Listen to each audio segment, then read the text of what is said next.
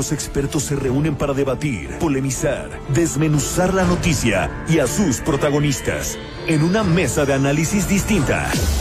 Aquí, las entrevistas, los personajes que hacen historia y el análisis profundo de los temas trascendentes. Pedro Mazón conduce un programa de frente en Baja California Sur por El Heraldo Radio 95.1. Iniciamos.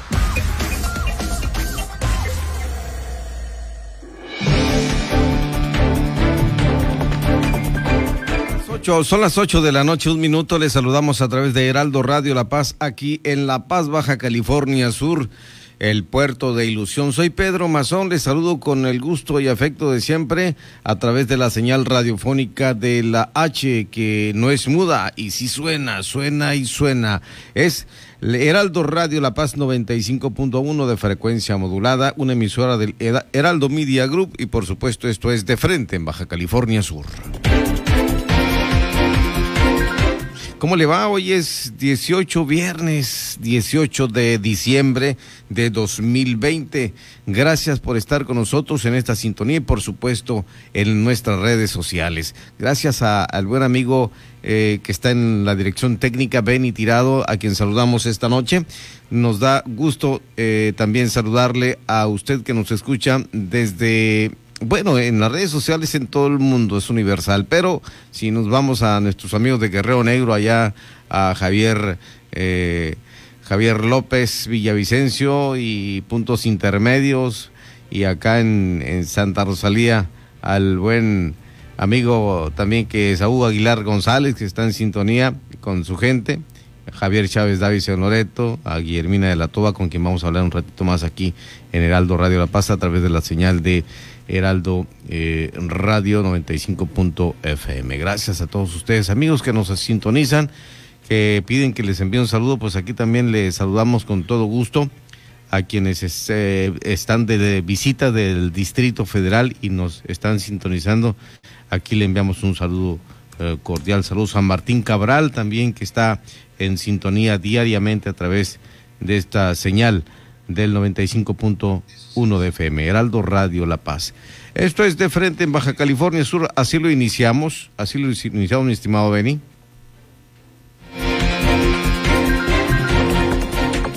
El Comité Estatal de Seguridad en Salud determinó que los municipios de La Paz y Comondú retornen al nivel 4 del sistema estatal de alertas sanitarias ante el incremento en el número de contagios por COVID-19. Del semáforo amarillo retrocedemos al naranja.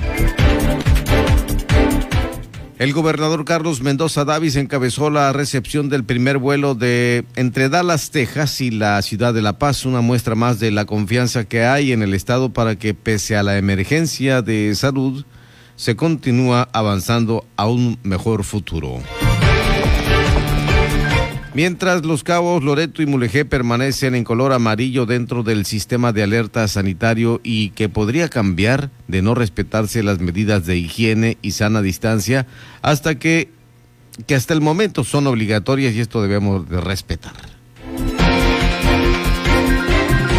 A partir de prácticamente el día de hoy, 18 de diciembre, más de 240 mil alumnos, niños, niñas, por supuesto jóvenes, están ya prácticamente, así como 15 mil trabajadores de la educación, en un periodo vacacional con motivo de fin de año. Qué bueno que está con nosotros a través de Heraldo Radio La Paz y que por supuesto aquí le vamos a tener mucha información. Hoy tendremos a la senadora Lupita Saldaña, a José López Soto de la Administración Portuaria Integral, los deportes con Leonel Miranda Alvarado que en la cabina y por supuesto un gran análisis que tendremos de fin de semana con el periodista, escritor Edmundo Lizardi.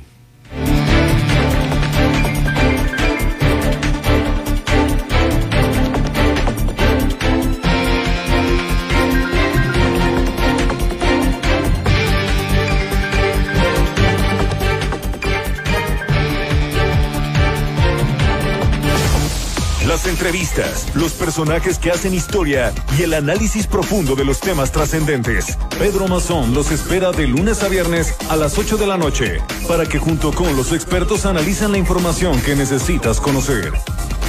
De frente en Baja California Sur por El Heraldo Radio 95.1 FM.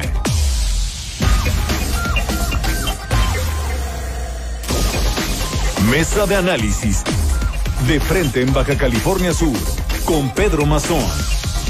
Por El Heraldo Radio La Paz 95.1 FM. Continuamos.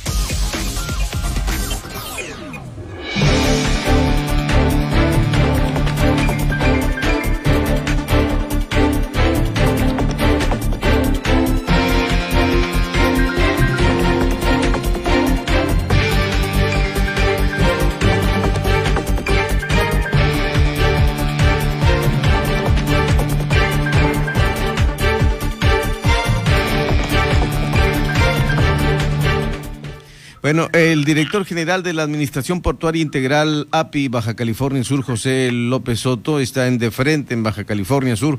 Y mire, lo agarramos nada menos y nada más que en la capital del país haciendo gestiones, trabajos de directivos allá en, la Ciudad de México. ¿Cómo está José López Soto? Gusto saludarle. Eh, igualmente, Pedro, gusto saludarte y gracias, gracias por permitirme estar ante tu auditorio y sí, confirmarte, Pedro, efectivamente nos encontramos en estos momentos en Ciudad de México en una, eh, ahora sí que en un viaje de trabajo intenso a partir del día martes de esta semana, pues cerrando las últimas negociaciones de año en estos días hábiles que están por terminar. Pues gran trabajo acá en la capital también de Sudcaliforniana y en los puertos de la media península que obviamente están eh, reactivándose, la actividad obviamente no paró, pero eh, se está reforzando esta en cada uno de estos eh, puertos, estimado José. Así es, Pedro, así es. Mira, pues eh, como bien lo comentas, estamos ya ahorita cerrando en reuniones. Tuve una reunión con la coordinadora de puertos y marina mercante a nivel nacional ya determinada y asignada por la Secretaría de Marina, la capitana de puerto, María Lourdes López, eh, precisamente poniéndole al tanto de los diferentes proyectos que traemos en la Administración Portuaria Integral de Baja California Sur, a los cuales mostró bastante interés, Pedro. Le hablamos, pues, de la instalación de planta de, la planta de gas natural que tenemos en el puerto de Pichilingue, la instalación de una planta de hidrocarburos, que es un procedimiento en licitación en este momento, la instalación de una terminal de cruceros en el puerto de Pichilingue, concurso adjudicado apenas en este recién pasado mes de noviembre, Pedro, y de lo que fue la licitación de remolcadores y los diversos temas que atañen a los puertos, obviamente ventilando lo que va a venir ahora en el 2021, Pedro. Perfecto. ¿Y la planta, cómo está? La, la, la que están acá en Coromuel ya prácticamente trabajando para ello. Así es, así es. Ahorita traemos ya un avance de un 55% en la instalación de la planta, eh, Pedro, y estaremos eh, recibiendo las primeras embarcaciones, los primeros barcos con gas natural a Baja California Sur, programados finales de febrero, principios de marzo del 2021. Ya los tenemos a un paso. Perfecto. Nos llama la atención el hecho de que Santa Rosalía, ya el gobernador eh, estuvo ahí en, en los eh, viajes que se están realizando en el transbordador de Guaymas a Santa Rosalía. Y esto habla de que, pues, hay un trabajo en conjunto con la empresa que está operando el sistema de ferries. Pues Pedro, ¿qué te puedo decir? Eh, fue un trabajo muy, muy arduo que se llevó por medio de la Administración Portuaria Integral con la empresa Baja Ferry por más de seis, siete meses estuvimos afinando el proyecto para poder ver cristalizado hace apenas unos días, pues retomar de nueva cuenta la ruta de ferries entre Santa Rosalía y Guaymas como tú bien recordarás, como buen subcaliforniano y más de aquella zona, Pedro, este, un barco de la envergadura que hoy está retomando la ruta no había existido en muchos años, lo que va a permitir darle un crecimiento pues exponencial a toda esa zona. Ahora sí que los productores de Vizcaíno van a tener la oportunidad de poder, ahora sí que cruzar sus mercancías vía Sonora a un nuevo mercado que es Arizona, no nada más California, como sería la zonita, Pedro, independientemente de los beneficios de transporte turístico que vamos a tener de conectividad, ¿no? ¿Qué había pasado? ¿Por qué todo esto estaba detenido, José? Mira, Pedro, eh, te voy a dar una reflexión muy personal y, con, y con vista empresarial, que como tú sabes, son mis orígenes.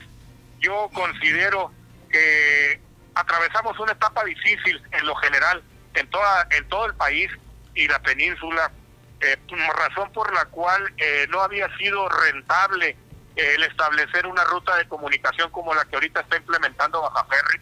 Eh, como bien sabes, existió el servicio con una embarcación de tamaño menor que pues no potencializaba el crecimiento, no lo provocaba y lo que estamos buscando ahorita precisamente es generar esa esa sinergia con el resto de los empresarios para que sea un proyecto que nos ayude a desarrollar esa zona tan olvidada que es la zona norte del estado de Baja California Sur, cosa que hemos estado haciendo eh, en estos cinco años de gobierno que llevamos con el gobernador Carlos Mendoza David y te consta Pedro y a todo el auditorio, pues las diferentes obras que hemos estado llevando a toda esa zona para ahora sí que desarrollar su potencial turístico, Pedro también.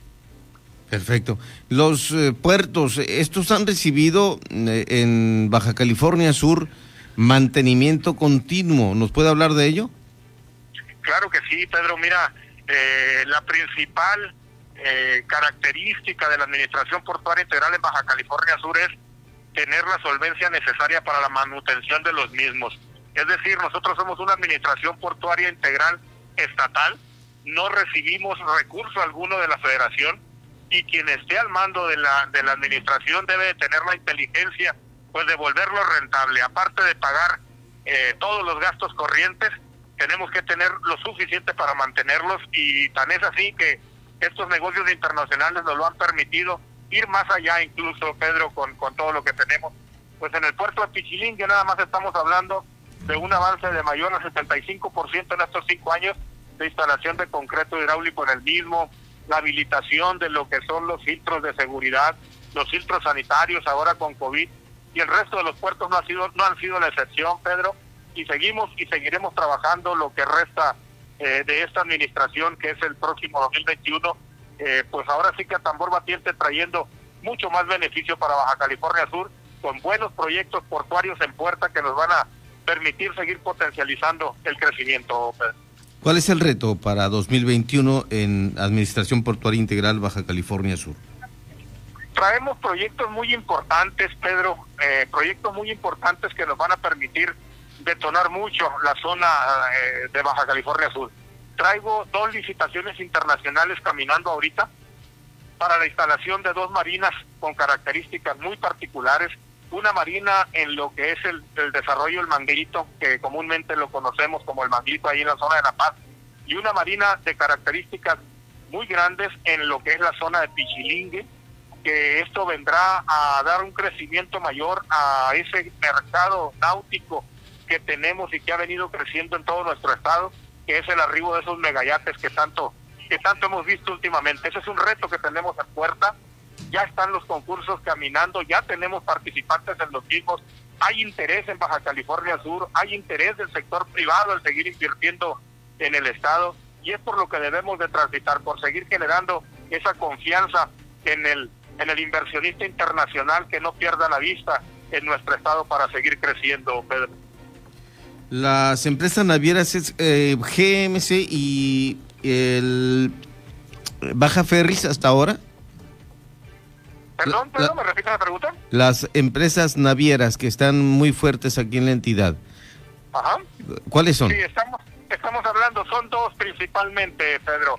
Eh, Baja Ferris, que es la empresa pues que, que cruza los embarcos, las embarcaciones de estas de, de Ferris Topolapo Mazatlán, y PMC, Transportadora Mexicana, eh, que también tiene barcos de la misma envergadura que lo que son Baja Ferris. Son dos empresas las que nos conectan con el macizo continental en este momento, Pedro, y las dos son bollantes y están trabajando muy de la mano con la administración portuaria para seguir prestando el servicio. Perfecto. Yo le quiero invitar para que próximamente ya nos autorizaron abrir en cabina la participación y presencia de nuestros entrevistados. Y aquí en cabina que nos acompañe próximamente para seguir hablando de estos temas que son de mucha importancia para Baja California Sur. Claro que sí, Pedro, con mucho gusto. El día que ya lo permita eh, la contingencia que estamos viviendo, estaré contigo para ampliarnos más en estos temas que hay mucho de qué hablar, mucho beneficio para Baja California Sur en lo que se está concretando y lo que está por venir, Pedro. Muchísimas gracias, te agradezco la oportunidad que me das de estar ante tu auditorio. ¿eh?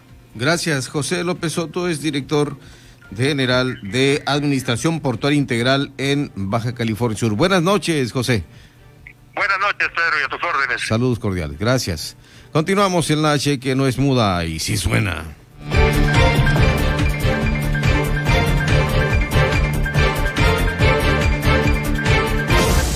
Las entrevistas, los personajes que hacen historia y el análisis profundo de los temas trascendentes. Pedro Mazón los espera de lunes a viernes a las 8 de la noche para que junto con los expertos analizan la información que necesitas conocer.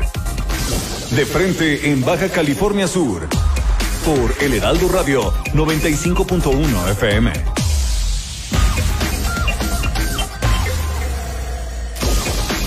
Mesa de análisis de frente en Baja California Sur, con Pedro Mazón.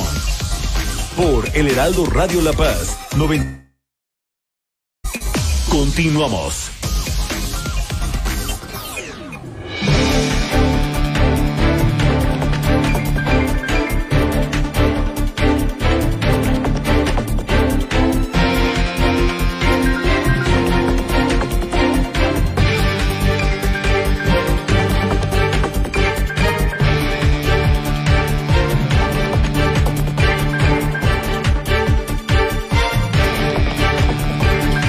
Gracias a Dios es viernes y seguimos aquí con las entrevistas, el análisis.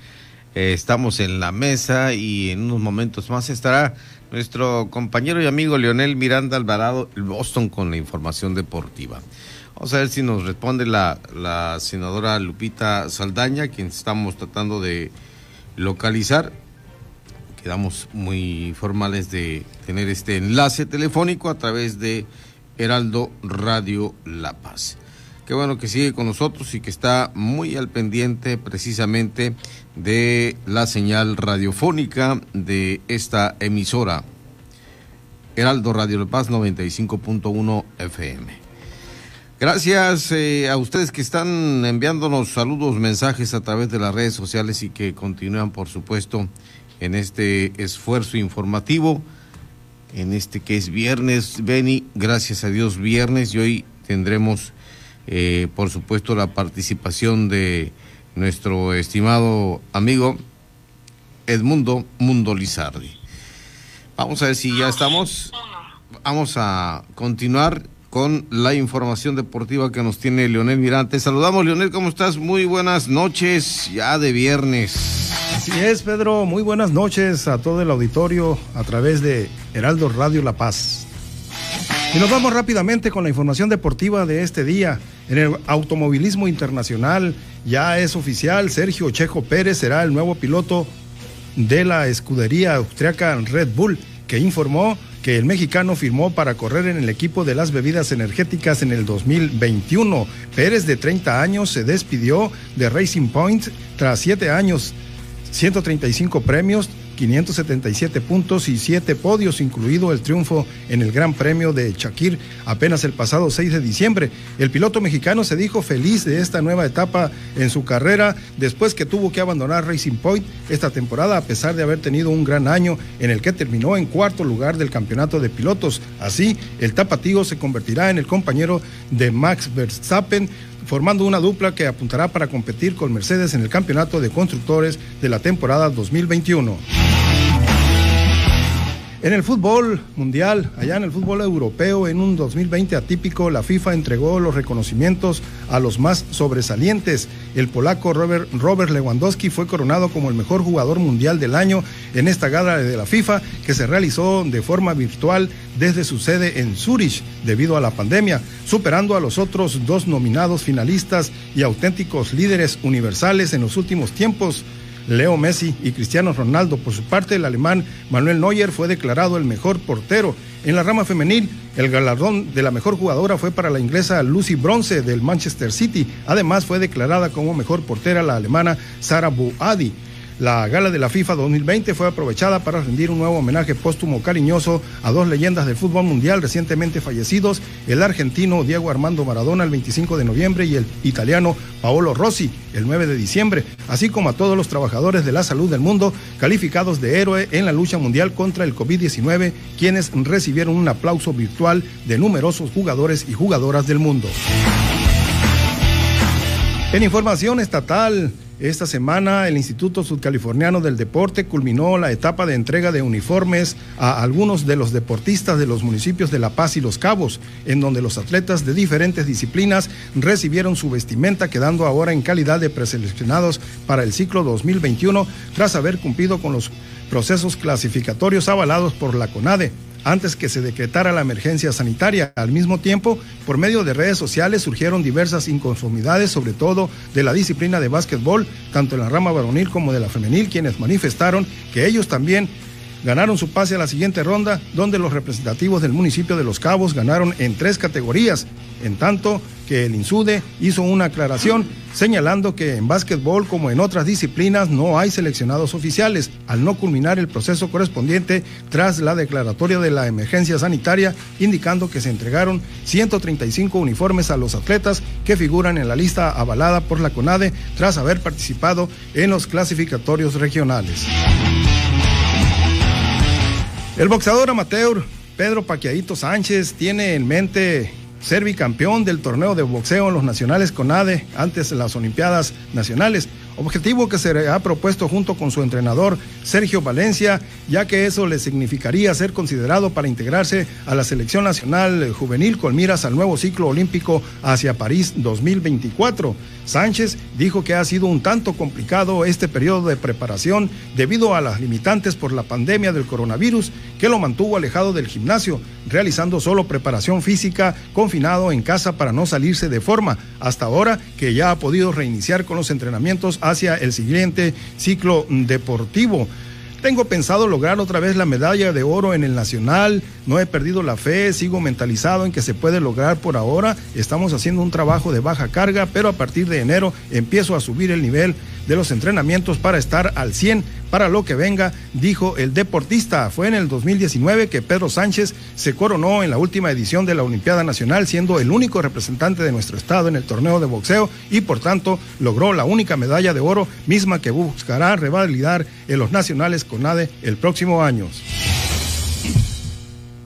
Y allá en el municipio de Mulegé, en Santa Rosalía, este sábado, es decir, mañana, sábado 19, se iniciará el primer diplomado de metodología del entrenamiento con terminal actividad física y alto rendimiento, el cual será impartido por el ponente Luis Manuel Muñoz Salazar, estudiante de doctorado en cultura física, maestría en ciencias del deporte, especialidad en fisioterapia y quiropráctica, certificado en fisiculturismo y fitness y licenciado en educación física y actualmente director del Centro de Salud Física Integral.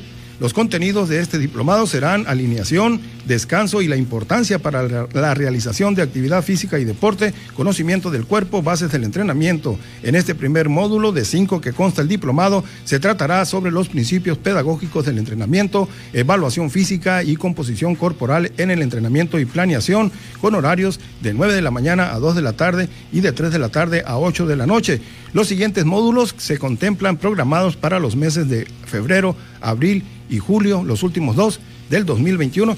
Dirección este es a través de la Dirección del Deporte Municipal del 16 Ayuntamiento de Mulegé, allá en Santa Rosalía, que mañana se inicia el diplomado para todos los entrenadores y quien quiera acudir a esta actividad que organiza eh, allá en el municipio de Mulegé, en la cabecera municipal. Así las cosas, mi Pedro, con la información deportiva correspondiente a esta noche de viernes viernes 18 de diciembre. Y hoy hubo box, ¿no? Ahí en la, en la Gómez Jiménez. Efectivamente, ahorita debe estar la función. ¿Ya, no, no ha culminado? Eh, pues, eh, eh, empezó como a las 4, ya terminó. Ah, ok. ah, bien, ganó el de Loreto, que ganó al chavo de A de Sonora. Exacto, muy bien.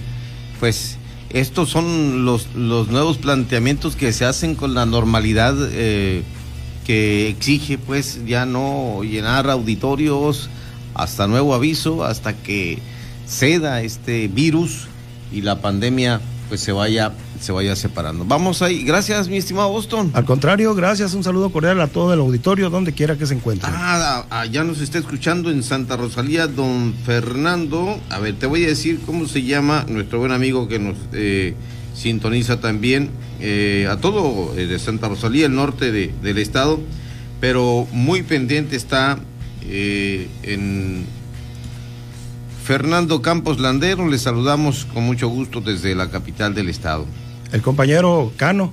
Así es, eh, es un señor que se ha dedicado a, todos los servicios de, información y él tiene páginas en internet sobre la información, sobre todo de allá del municipio de Mulegé. Un saludo también cordial, como, como no, para el buen Fernando Campos Landeros. Vamos a un corte aquí en De Frente, en Baja California Sur, y luego regresamos en la H, que sí suena y de ahora también se escucha.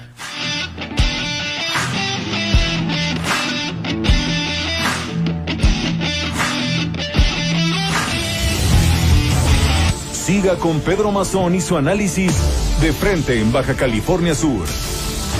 Por El Heraldo Radio La Paz, 95.1 FM.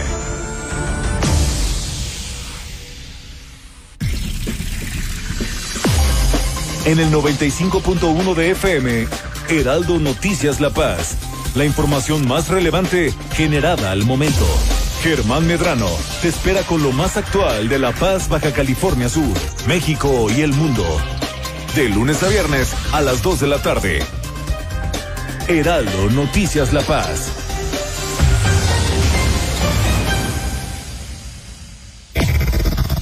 Desde La Paz. La mejor señal informativa y de contenido.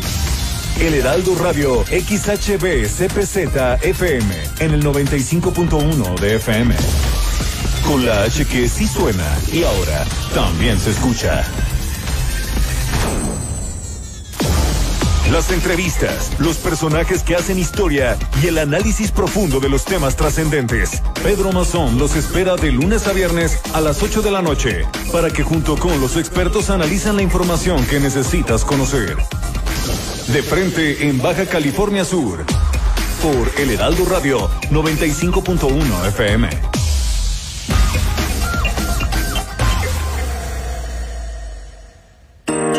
Muérdago navideño. Es un mito escandinavo que se remonta al siglo XVII. El muérdago era sagrado para los druidas y lo consideraban mágico porque permanecía verde todo el año. Creían que era una planta que otorgaba la paz ya que bajo ella los combatientes podían declarar una tregua en la batalla o celebrar un matrimonio. Esta tradición tomó un significado más romántico a partir del siglo XVIII tenían la convicción de que las jóvenes casaderas no podían rechazar ser besadas bajo esta planta y que sería el comienzo de un apasionado romance. El muérdago siempre se encontraba colgado en el umbral de una puerta. Si el beso se producía en Nochebuena, la chica besada encontraría el amor o conservaría el que tuviera. Hoy en día, se sigue pensando que realizar este ritual proporciona suerte y amor. Intensamente nuestras tradiciones. El Heraldo Radio te desea felices fiestas. Donde la H suena y ahora también se escucha. Una estación de Heraldo Media Group.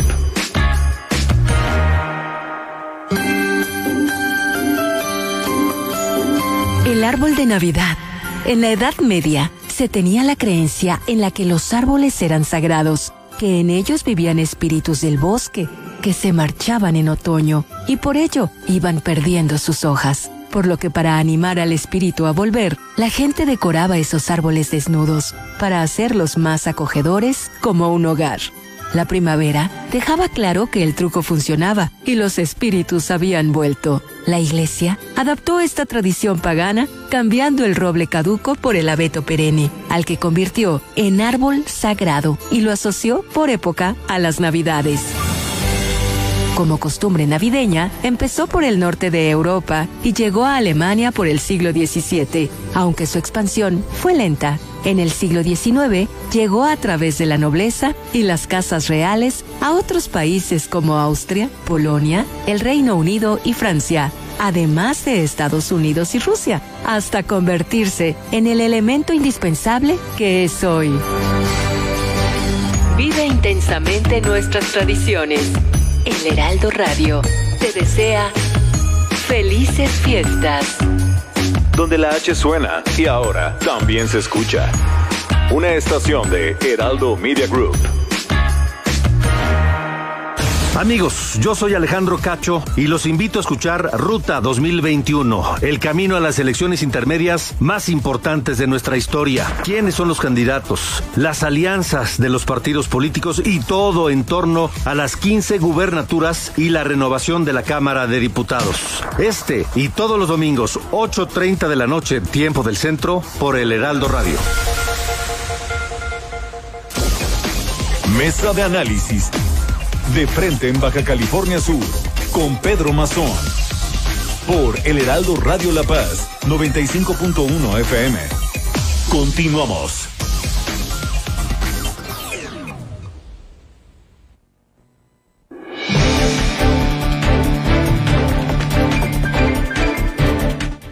Son ya las 8 de la noche, ocho y media, 8.31 en la capital sudcaliforniana.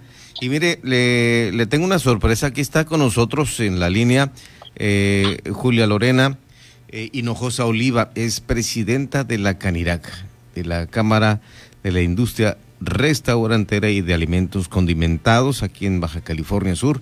Nos da gusto saludarla, eh, amiga Lorena. Igualmente, señor Pedro, y a todos sus radioescuchas.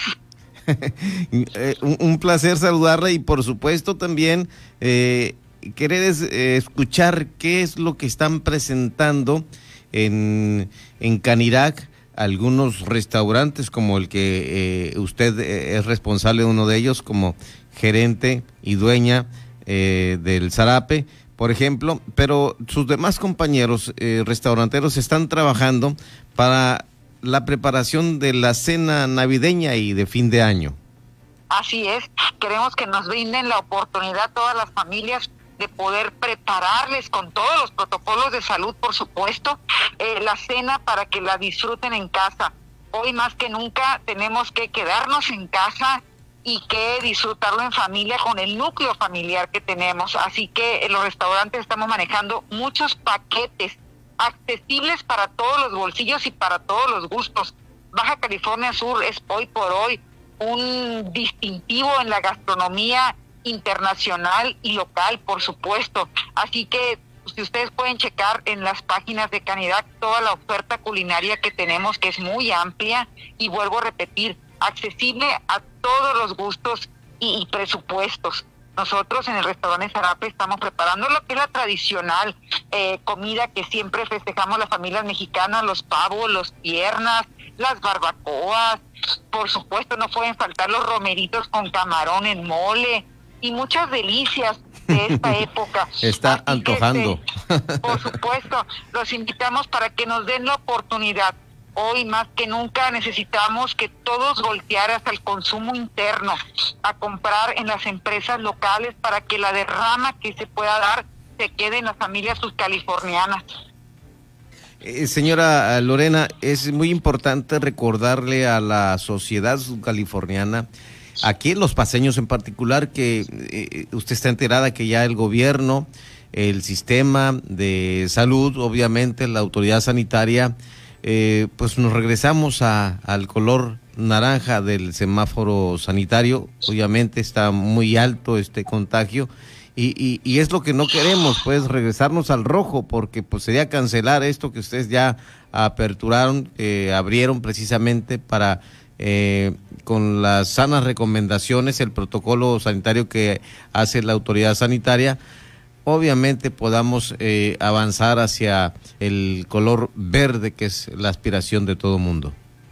Sí, es, es, le digo que es tan, tan indispensable que la población sepa que hay un grueso muy grande, es el más de familias que no tienen un sustento seguro, que tenemos la necesidad de trabajar el día a día para llevar ese sustento. Las micro y pequeñas empresas en Baja California Sur necesitamos que la población consuma en ese mercado local para que estas familias no se queden desprotegidas.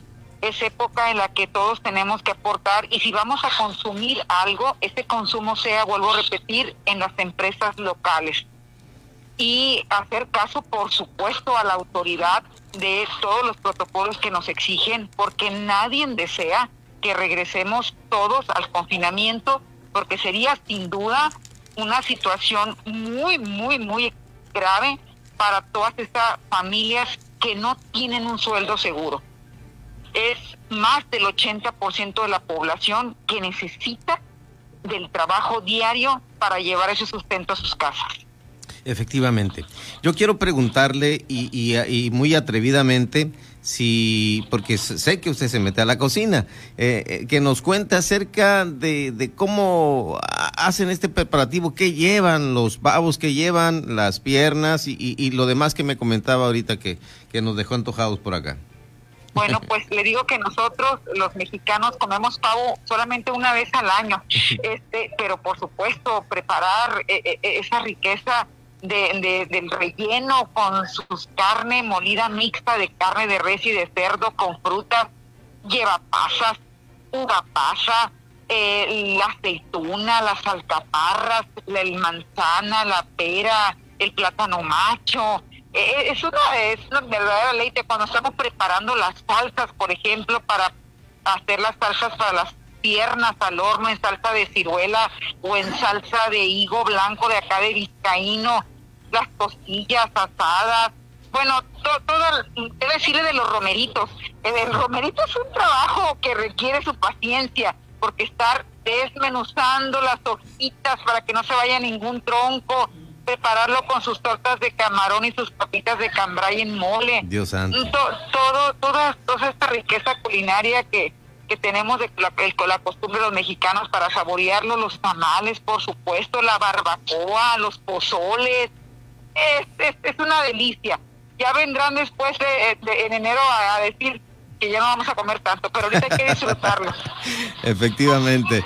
Eh, pues me da gusto escuchar esto, eh, de que se están haciendo paquetes para la cena de Nochebuena, Navidad y de fin de año, y que Canirac de manera muy activa pues están haciendo este tipo de promociones y en el caso de los restaurantes que integran o afiliados a Canirac, eh, dan eh, las promociones, eh, ya las están presentando a través de los diferentes medios y redes sociales. Así es, así que los esperamos a todos a que nos hablen y que podamos prepararles con todos los protocolos de COVID-19 la cena directamente a las puertas de su casa. ¿Qué día no trabajarán? Tradicionalmente es el 25 de diciembre y el día primero del año los únicos días que mm, por lo general no trabajamos, pero fuera de eso todos los días estamos a, las órdenes. Perfecto. Yo le agradezco mucho que haya atendido esta llamada telefónica y que nos informe la presidenta de Canirac, Julia Lorena Hinojosa Oliva, acerca de todo lo que están haciendo los restaurantes agremiados, afiliados a Canirac, precisamente con motivo de las comidas, las cenas de eh, Nochebuena, Navidad y fin de año. Así es, un abrazo para todos, les deseo lo mejor, que sigamos haciendo caso a las autoridades por el bien de toda la población. Somos parte de Baja California Sur y que tenemos que acatar nuestras disposiciones que nos marcan para salir pronto de esta situación que nadie desea estar. Le dejo un saludo cordial. Claro que sí, señor Pedro, igualmente para todos ustedes y sus familias. Buenas noches, que esté bien. Buenas noches, gracias. Gracias. Son las 8 con 38 minutos aquí en La Paz, 8.38. Seguimos aquí en De Frente en Baja California Sur. Las entrevistas, los personajes que hacen historia y el análisis profundo de los temas trascendentes. Pedro Mazón los espera de lunes a viernes a las 8 de la noche para que junto con los expertos analicen la información que necesitas conocer. De frente en Baja California Sur por El Heraldo Radio 95.1 FM.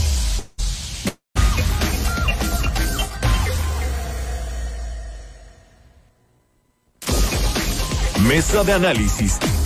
De frente en Baja California Sur. Con Pedro Mazón. Por El Heraldo Radio La Paz. 95.1 FM. Continuamos.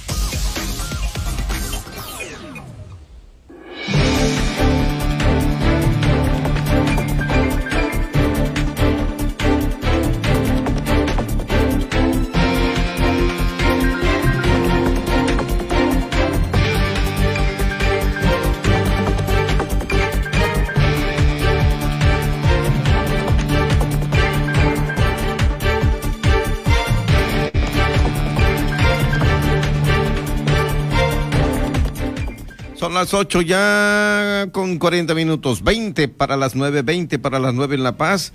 Y bueno, vamos a entrar al terreno del análisis y los comentarios que Edmundo Lizardi esta noche nos tiene. Te saludamos, Mundo, ¿cómo estás? Muy buenas noches. Muy buenas noches, eh, Pedro. Muy, muy, buenas noches al, al auditorio. Un abrazo para todos.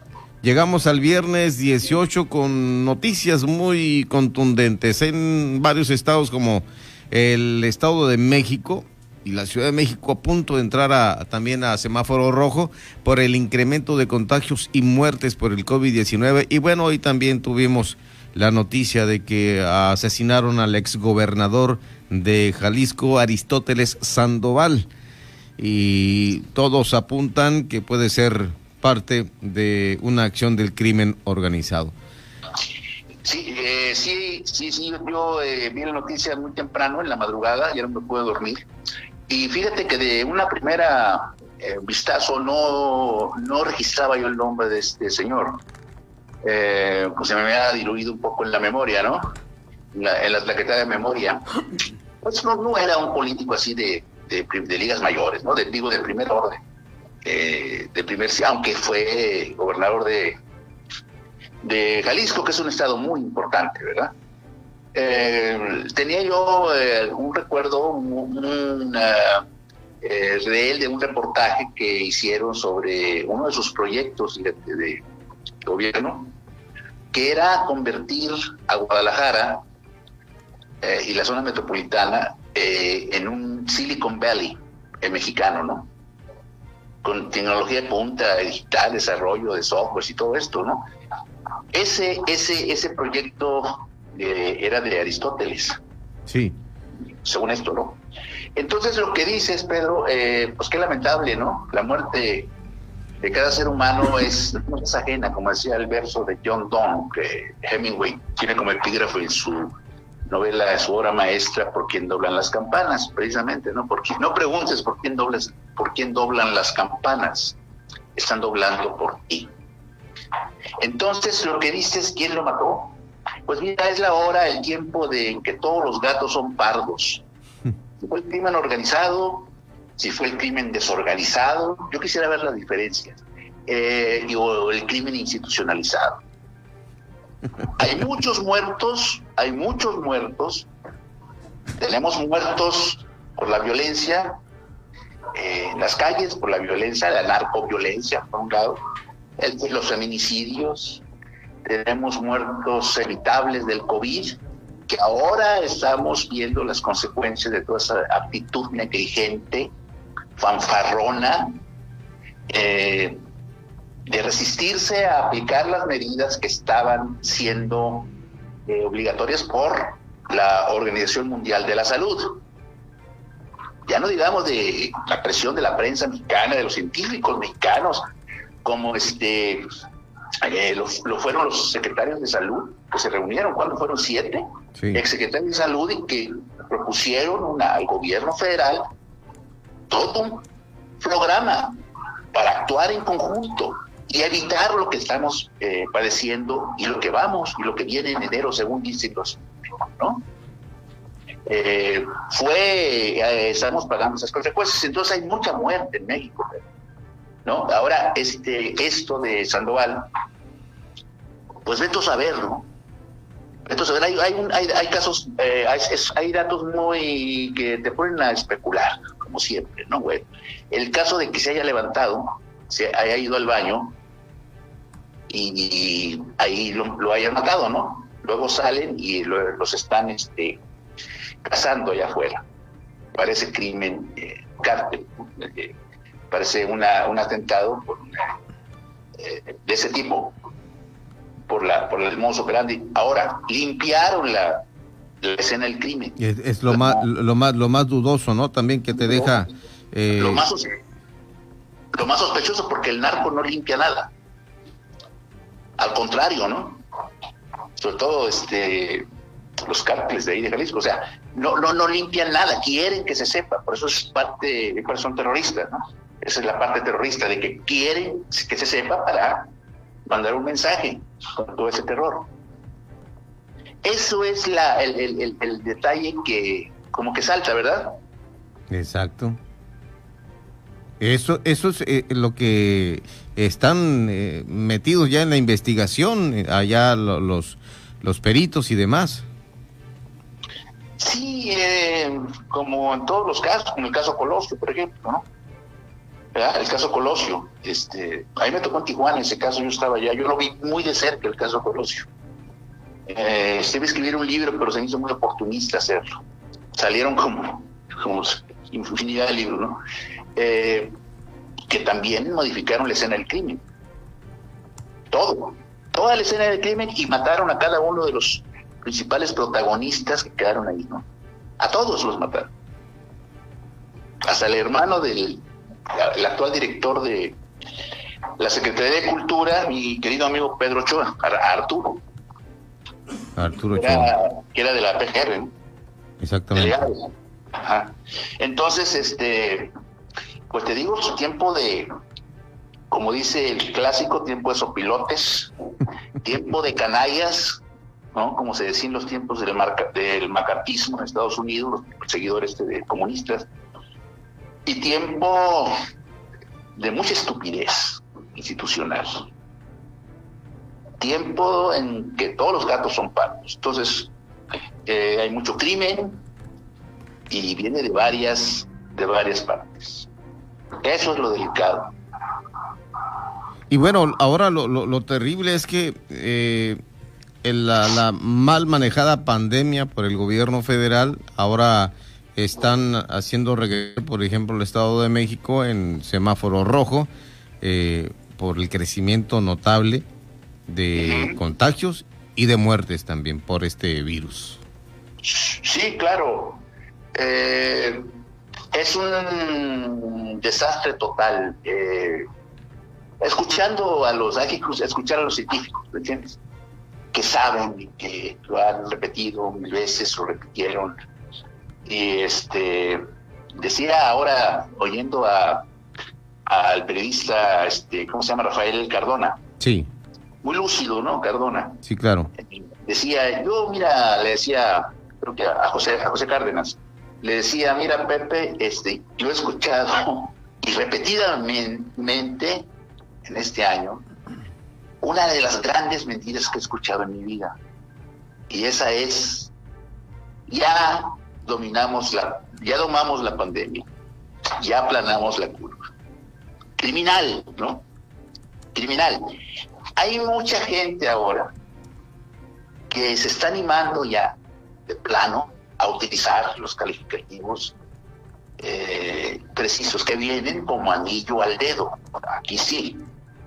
O sea, una política o una no política criminales. ¿Por qué? Porque hay otras víctimas, te decía, hay muchas víctimas. Los niños con cáncer, por ejemplo. No sé si viste ayer, se la recomiendo que vean, por favor, esa... Sí, por favor, hay que ocuparse de eso, están muy solos estas gente. Los padres de los niños con cáncer.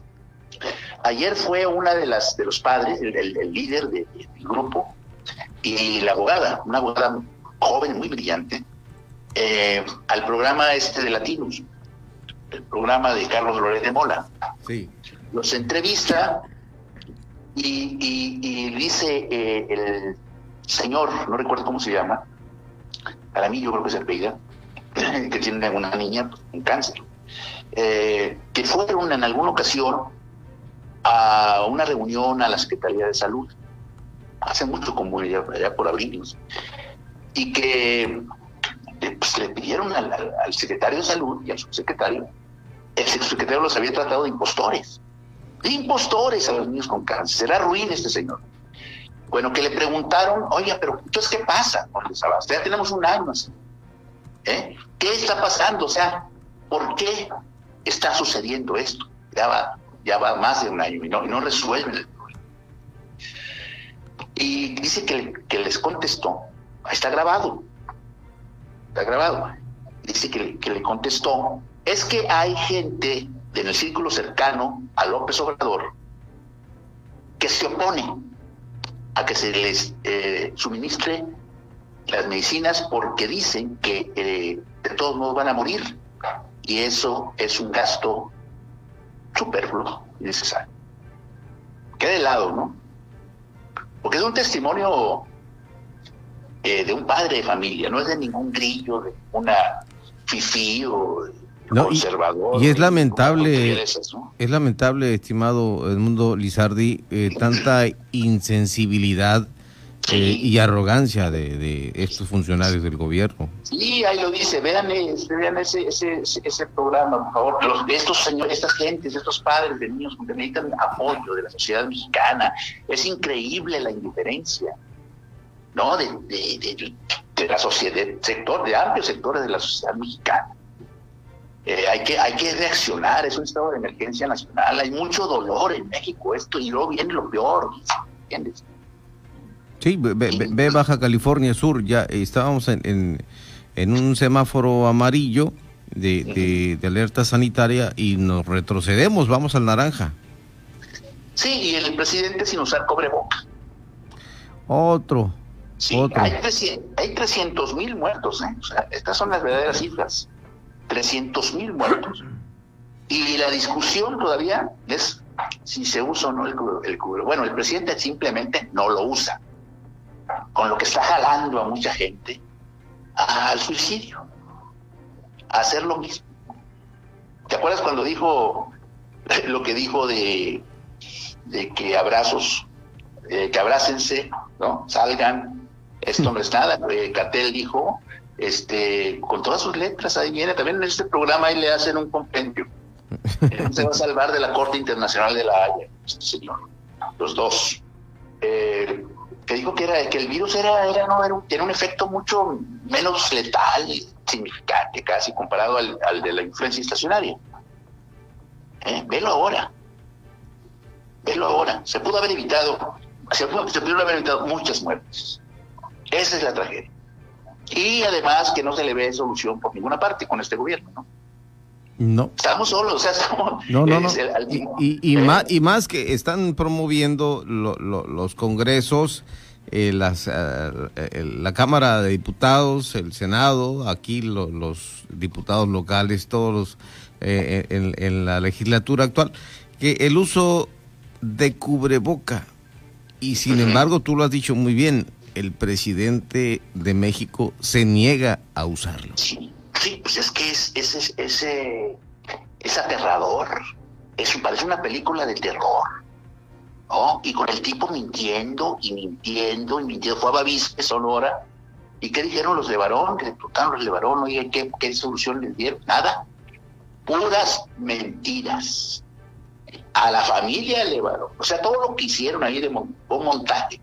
Se asustan por el montaje que, que pasó eh, eh, Loret de Mola, en el 2005, el de la francesa esta, ¿te acuerdas? Sí. Que por eso, por eso lo juzgan, ay, que se prestó para el montaje. Bueno, él dice que le ganó, que, no se da cuenta, ¿no? Vamos a creerle o no creerle, es lo de menos. Pero estos montajes, estos montajes de López Obrador son mucho más eh, nefastos por criminales. Pues. ¿No? Aquel se equivocó y todo. Y también ese mismo montaje de este señor, de Rosario Luna, García Luna, lo pasó, ¿sabes quién? Pues TV Azteca, Ricardo Salinas Pliego, que es el, ya, ya está viendo que es junto con Ovidio el Mandón, los que mandan. Sí, él lo pasó, lo pasó TV Azteca, lo pasó a y lo pasaron varias medio, pero nada más se van a atacar contra Loret porque Loret se mantiene firme. ¿No? Perfecto. Sí, sí, sí, siempre lo juzgan por eso, pero no se acuerdan de algo muy importante. Todo está vinculado, eh, Pedro. No, eh, no, no crees que nos estamos saliendo del tema, todo está interrelacionado. Okay. O sea, no lo, no lo juzgan, porque hablamos hablando de la mentira y de la mentira criminal, ¿no? Eh, no lo juzgan, por ejemplo, por la contratación en el Washington Post.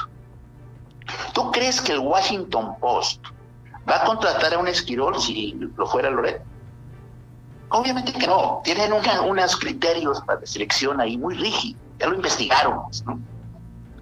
Esa debería ser la carta, o sea, lo que deberían de, valorar si van a hacer un juicio objetivo, pero no, quieren denostar y quieren quitar, eh, la consigna es aniquilar a la crítica, ¿no? Todos los contrapesos. Y por eso es aún más peligrosa la situación en estado de emergencia, como es la pandemia eh, viral y la pandemia económica. Estaba leyendo un artículo de Jorge Castañeda donde habla de, de nuevo, cuenta utilizando otro columnista muy leído, muy entrado, el término criminal. ¿Criminal qué? Pues criminal que no haya, que no haya accedido el gobierno del 4T, de la 4T de este señor, pues eh, darle el apoyo económico a las medianas y pequeñas empresas para que no hubiera el millón de despidos que, que hubo, ¿no? O sea, es algo desastroso, ni siquiera viendo el desastre lo hace. Ahora estamos viendo el fraude de, la entrega de, esta, de los préstamos, esta es la palabra, de las, las cuestiones clientelares, López Obrador, que se reparten a través de, de, Banco Azteca. Pues otro fraude. Es fraude tras fraude, ¿no? Que Felipa, que Pío, que las cuñadas, que ahora esto y luego lo otro, y que la, la bueno, es abrumador. Esa es la otra peste, la otra peste. Entonces el año que entra va a ser crucial, dicen que enero va a ser un enero. ¿Te acuerdas de la cuesta de enero? Que se hablaba de la cuesta de enero. Lo, anuncian fatal. Bueno, ahora no sé cómo llamar, cómo se le va a llamar a este. Pues amigo, yo te agradezco mucho siempre eh, el que estés compartiendo aquí, que nos eh, des la oportunidad de escucharte, el análisis que haces de lo que acontece en nuestro México y en nuestra media península. Y por supuesto, la próxima semana estaremos hablando, ojalá que hablemos de esto, de, de, estas agresiones que hace AMLO sobre la prensa, sobre los periodistas, cómo los agrede y por supuesto ello conlleva que mucha gente también genere más agresión contra los periodistas. Eso es, sí, así es, Pedro, y ojalá haya una respuesta ¿no? de la sociedad en su conjunto para salvarnos todos, porque todos vamos en el mismo barco. Exactamente. Te agradezco. Este, sí, eh, no, nada más una, una, una, una, rápido un saludo al Canelo Álvarez. A ver cómo le va mañana, ¿no?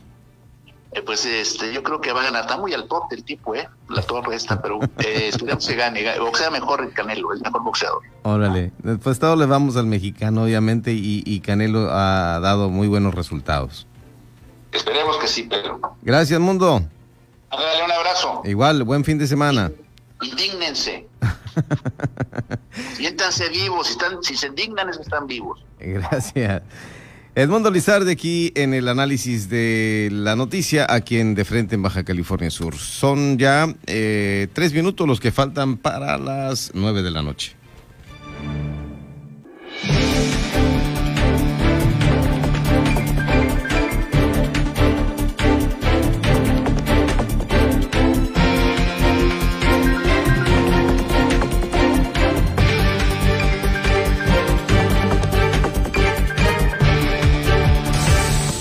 Con Pedro Mazón y su análisis de frente en Baja California Sur.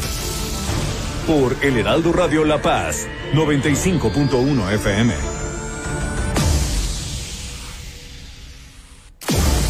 Las entrevistas, los personajes que hacen historia y el análisis profundo de los temas trascendentes. Pedro Mazón los espera de lunes a viernes a las 8 de la noche para que junto con los expertos analizan la información que necesitas conocer. De frente en Baja California Sur. Por El Heraldo Radio 95.1 FM.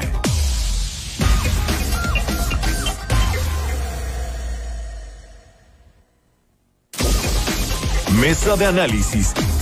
De frente en Baja California Sur. Con Pedro Mazón. Por El Heraldo Radio La Paz 95.1 FM. Continuamos.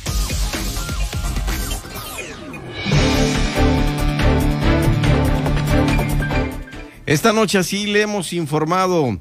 El Comité Estatal de Seguridad en Salud determinó que los municipios de La Paz y Comondú retornen al nivel 4 del sistema estatal de alertas sanitarias ante el incremento en el número de contagios y muertes por COVID-19. Del semáforo amarillo retrocedemos al naranja. El gobernador Carlos Mendoza Davis encabezó la recepción del primer vuelo entre Dallas, Texas y La Paz, una muestra de la confianza que hay en el Estado para que, pese a la emergencia de salud, se continúe avanzando hacia un mejor futuro. Y mientras los cabos Loreto y Mulegé permanecen en color amarillo dentro del sistema de alerta sanitario, esto podría cambiar de no respetarse las medidas de higiene y sana distancia que hasta el momento son obligatorias.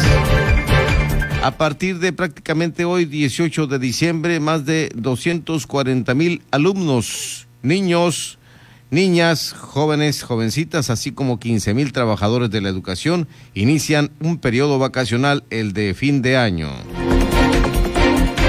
Gracias por su atención, gracias Benny Tirado, gracias a usted que estuvo aquí con nosotros en sintonía. Soy Pedro Mazón de Bahía Tortugas, le dejo un saludo cordial y que pase un excelente fin de semana. Cuídese y cuide también a su familia, por favor. Muy buenas noches. No se, no se nos olvide que después del programa este, eh, de frente en Baja California Sur, viene muy buena música, como los miércoles y los demás días de la semana, pero miércoles y viernes, excelente la música aquí en Heraldo Radio La Paz. La polémica por hoy ha terminado. Pedro Mazón los espera de lunes a viernes a las 8 de la noche, para que junto con los expertos analicen la noticia y a sus protagonistas. Esto fue De Frente en Baja California Sur. Otra exclusiva de El Heraldo Radio.